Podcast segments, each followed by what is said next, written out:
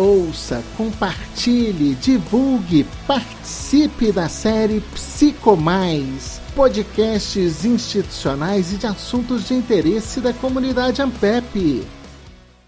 Olá, eu sou Robson Fontanelli, jornalista, e este é o podcast Psicomais. Neste episódio, entrevistamos a pesquisadora do GT de História Social da Psicologia da Ampep, professora Ana Maria Jacob Lela, da Universidade do Estado do Rio de Janeiro. Ela atua no programa de pós-graduação em Psicologia Social e é diretora do Instituto de Psicologia da UERJ. Ana Jacó acaba de receber o reconhecimento pela sua trajetória internacional no campo da história da psicologia com o prêmio Rogélio Dias, da Sociedade Interamericana de Psicologia. Professora Ana Jacob, eu gostaria de começar esse nosso papo fazendo uma reminiscência, né? lembrando aqui um pouco a sua trajetória dentro do trabalho de pesquisa. A senhora é uma pesquisadora da história da psicologia e não por acaso também já passou pela presidência da ANPEP. Qual que é a importância da ANPEP ou do apoio da ANPEP nesse tipo de pesquisa para se ter esse caminhar, para se alcançar aí um reconhecimento como esse que foi alcançado? Olha, eu acho que a Ampep foi importantíssima para, foi e é, né? Importantíssima para a história da psicologia aqui no Brasil. Porque quando a gente tinha três, quatro, cinco pessoas só que se interessavam por história da psicologia, lá em 1995, se eu não estou enganada, a ANPEP aceitou um grupo de trabalho em História da Psicologia, que é um grupo que existe até hoje, e hoje em dia nós temos dois grupos. Temos o grupo de trabalho de, em História da Psicologia, que é esse que vem lá da década de 90, e temos o grupo de História Social da Psicologia, que foi criado agora menos de 10 anos atrás. E a Ampep sempre esteve junto nessa valorização da história. No site da Ampep tem uma parte que é o acervo, que é exatamente a memória da Ampep, quer dizer, as diretorias da Ampep sempre reconheceram que é importante preservar a memória, porque sem memória você não constrói história, você não pode narrar o que aconteceu. Então eu acho que a Ampep tem sido muito importante e muito atenta à área da gente e esse caminhar pela história? Como é que começa essa trajetória da senhora pela história da psicologia? Ô Robson, hoje em dia eu fico até com vergonha de comentar sobre isso, entendeu? Porque eu era absolutamente ignorante de história da psicologia no Brasil. Eu conhecia, como todo mundo conhecia, é, a história dos grandes sistemas psicológicos que surgiram na Europa, nos Estados Unidos, as escolas de psicologia. E, para mim, no Brasil, eu achava que a psicologia tinha aparecido ali pela década de 60, quando houve a regulamentação da profissão e dos cursos.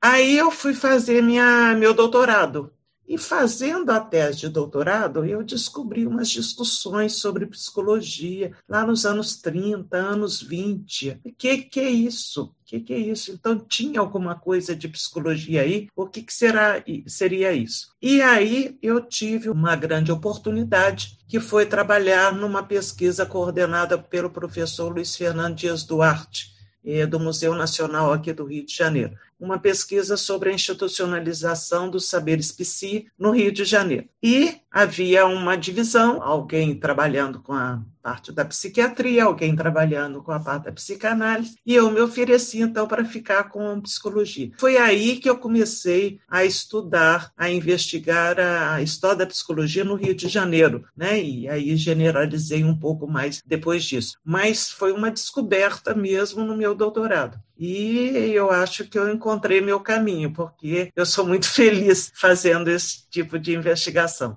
E hoje também é uma das principais historiadoras, né? Não é à toa que teve aí sua trajetória coroada por essa premiação, que justamente visa valorizar essa trajetória. É, é principal, principais historiadoras, é, isso se deve também à, à longevidade do percurso, né? A gente tem hoje em dia muito pesquisador jovem em história da psicologia, é uma área que está crescendo muito, mas eles são jovens, então eles ainda têm pouca coisa para mostrar, né? Esse prêmio que você mencionou que eu ganhei, ele é, é, exatamente para a fase madura da vida, como a própria a própria apresentadora do prêmio disse na, na cerimônia. Então é, é isso. Tem também uma uma bagagem, um tempo para você conseguir determinadas coisas. Professor, em que consiste o prêmio? Como que ele é dado? O que, que acontece? Então, é, o prêmio é, significa uma cerimônia em que se diz que você ganhou o prêmio, etc. e tal, e depois uma conferência programada para o Congresso, porque, como eu falei, o prêmio é entregue num congresso. Então, tem um espaço na programação, que é a Conferência do Prêmio Interamericano e tal. E aí é, eu dei o título de Construindo a Psicologia Latino-Americana, a contribuição da história da psicologia.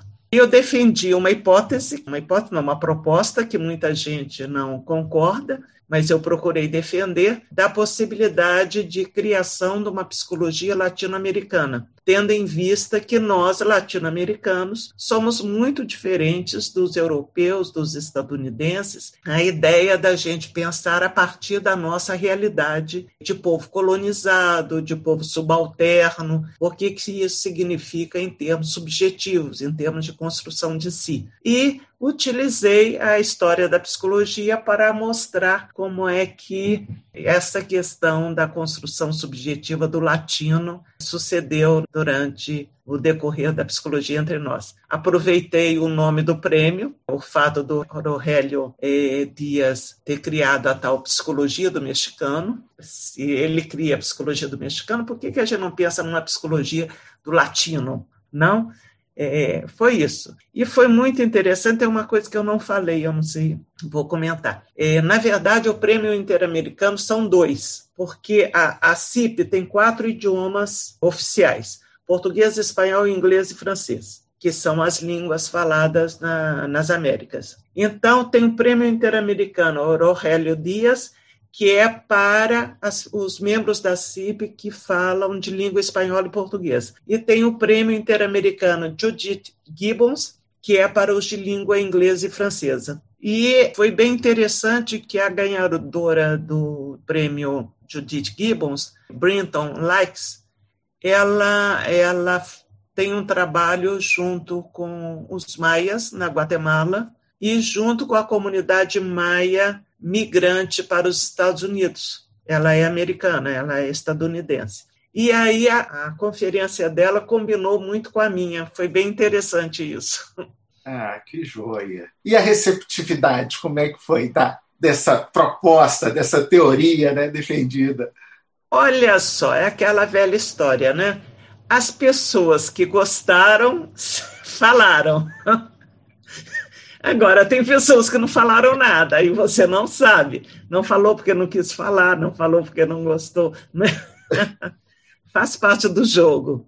As pessoas conhecem pouco a Sociedade Interamericana de Psicologia, né? O que que significa ganhar esse prêmio de uma sociedade que ela tem importância para toda a nossa América? Eu descobri a Sociedade Interamericana de Psicologia lá nos anos 90, exatamente quando eu comecei a trabalhar com história da psicologia. Então eu já entrei na sociedade procurando participar do grupo de trabalho História da Psicologia. Eu tenho os pés muito fincados na história da psicologia nessa sociedade. A CIP, para mim, é fundamental, porque é uma associação que te permite conhecer pessoas, pesquisadores, os mais variados, de diferentes países, de todas as Américas, e estabelecer relações de pesquisa, estabelecer relações de amizade. Eu tenho vários amigos que eu conheci via CIP. Eu acho isso assim fantástico. Agora, são muito poucos brasileiros que, que participam da CIP. São muito poucos brasileiros. A última vez que eu vi a, relação de sócio, eram 30 brasileiros sócios da CIP. Então, é, é, você tem muitos hispânicos, tem um número razoável, não muito grande, mas razoável, de estadunidense, de canadenses, é, e brasileiros um número muito pequeno. Dependendo do lugar onde é o congresso, o congresso acontece de dois em dois anos, dependendo do lugar, tem um afluxo maior de brasileiros. Por exemplo, em Cuba teve um afluxo maior de brasileiros, mas não tem como sócio que participa mesmo da vida, que é de grupo de trabalho, que está disponível para ocupar funções, para fazer coisas pela CIP e tal, isso são muito poucos. E é engraçado porque a gente teve dois grandes nomes da psicologia, lá vou eu com a história. Nós tivemos dois grandes nomes da psicologia que estiveram na fundação da CIP em 1951. Emílio Miri Lopes, que era um espanhol que eh, estava vivendo no Brasil, muito importante para a nossa história,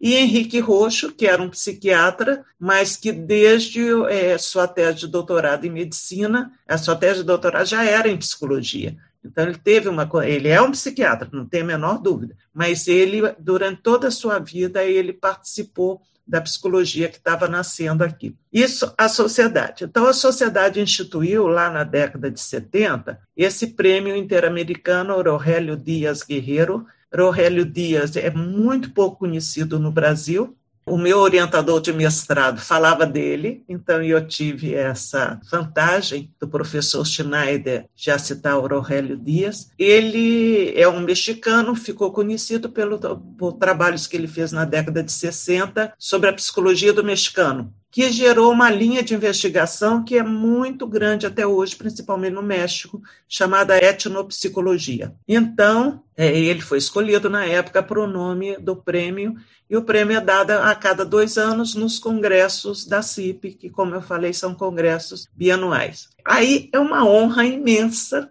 receber esse prêmio, porque é um reconhecimento por parte de uma sociedade pela qual eu tenho uma participação muito ativa, pela qual eu tenho muito carinho. Também foi uma honra muito grande, porque quem me indicou, quer dizer, tem uma, um comitê que seleciona, mas que recebe as propostas, recebe as indicações. Quem me indicou, quem procurou cartas de apoio para o meu nome e tal, foi o meu grupo de trabalho de História da Psicologia. Então, isso ter sido indicada pelo meu grupo foi muito importante. E é, é aquela coisa meio chata de falar, mas eu fico muito honrada pelo prêmio, porque grandes nomes da nossa psicologia latino-americana já receberam esse prêmio. No caso do Brasil, o Arrigo Angelini recebeu, foi o primeiro ele não foi o primeiro premiado, mas foi o primeiro brasileiro, é isso que eu quero dizer.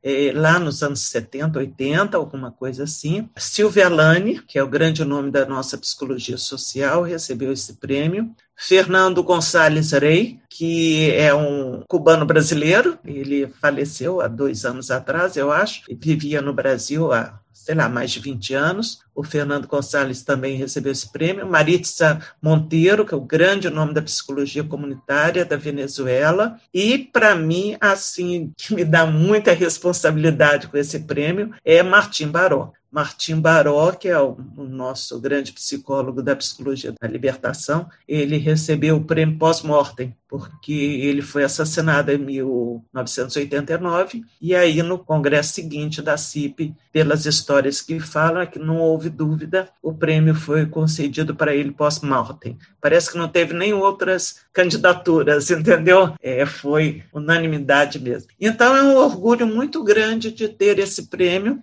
tanto para mim pessoalmente, quanto de ter mais um brasileiro recebendo esse prêmio. Eu acho que a pesquisa, a investigação, é, a ciência no Brasil tem um nível de desenvolvimento muito grande que a gente merece estar dentro dessas homenagens, dentro desses quadros. Qual que é a importância de uma brasileira receber esse prêmio de reconhecimento pelo trabalho?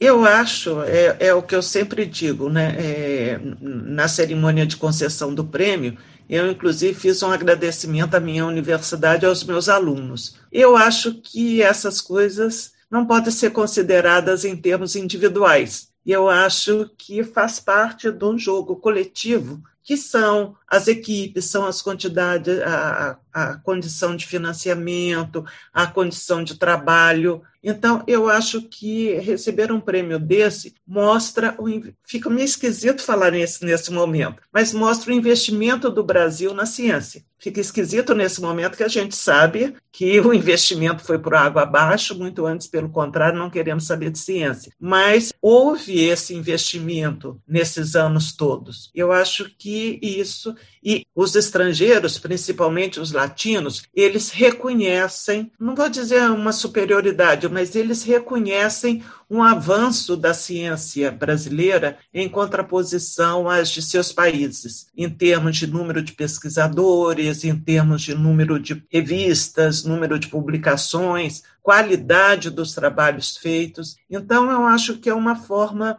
também da gente colocar o Brasil no pódio que ele merece, que infelizmente a gente vai, vai chegar lá de novo. É um momento em que a gente vê uma, um desinvestimento em ciência, em educação, mas a gente vê que estamos colhendo, de alguma forma, o resultado do investimento anterior, dos últimos 20, 30 anos, vamos dizer assim. E é um grande incentivo para o pesquisador que está começando também, né, professora? Porque passa a ter em quem se espelhar é, a gente espera, Robson, porque, como você falou, a situação atual dos jovens pesquisadores é muito ruim. A gente está tendo uma perda muito grande de jovens pesquisadores para outros países, o que é muito trágico, porque a gente investiu, o país investiu na formação desses jovens, e aí ou eles desistem de continuar sua formação, vão para outras áreas, ou eles emigram Ontem mesmo teve uma aluna nossa que concluiu o mestrado e estava pedindo a documentação porque estava imigrando para o Canadá. E isso era uma coisa que acontecia uma vez a cada alguns anos. Nesse último ano, ano e meio, já tive vários casos desses. Então, eu acho que conquistar um prêmio desse pode ser um incentivo e tal, mas também não sei até que ponto é um incentivo tão grande frente às outras condições que esses jovens estão enfrentando. Se está difícil para a gente que é mais velho, imagina para esses que estão começando, que futuro eles estão vendo para eles. Isso é uma coisa que me preocupa muito. E como é que a senhora vê aí essa perspectiva da ciência, da pesquisa em psicologia, analisando o histórico e esse ponto a que chegamos?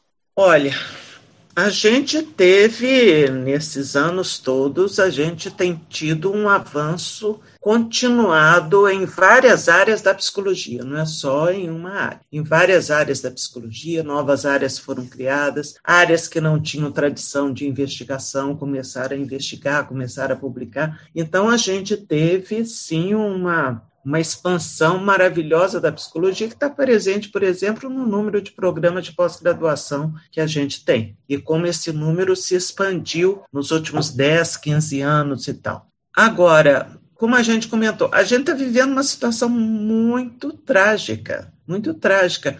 É, a gente teve a pane no sistema do CNPq, e a primeira notícia era que não tinha sequer backup Deus me livre, como é que pode isso?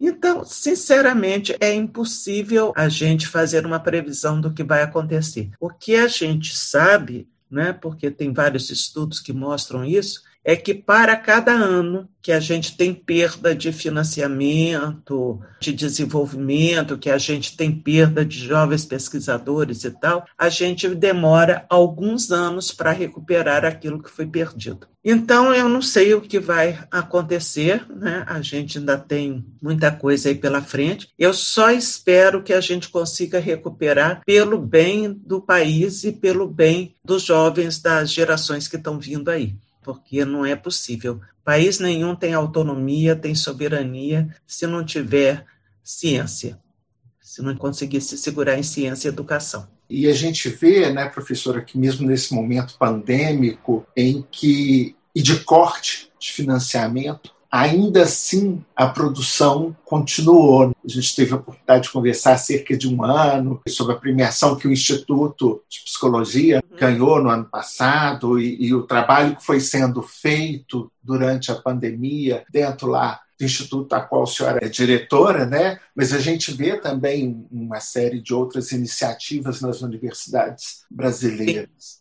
As universidades, bom, a gente estava falando da minha área, né, de saúde mental e tal, que não só o Instituto de Psicologia da UERJ, mas várias instituições desenvolveram um trabalho fantástico em torno de saúde mental, seja em termos de atendimento, seja em termos de pesquisa, quer dizer, avaliação da ansiedade, da depressão, isso apareceu logo no começo da pandemia, quando mal se falava disso, a gente já tinha pesquisas falando sobre isso. Mas a gente tem, por exemplo, é em termos de, de saúde, vamos dizer, biológica, biomédica, quer dizer, o quanto que a nossa medicina, o quanto que a nossa biologia cresceram, estão contribuindo eh, nessa situação pandêmica que a gente vive. Então, eu acho que isso é uma demonstração inequívoca da importância da ciência para o próprio desenvolvimento do país. Eu gostaria de parabenizá-la mais uma vez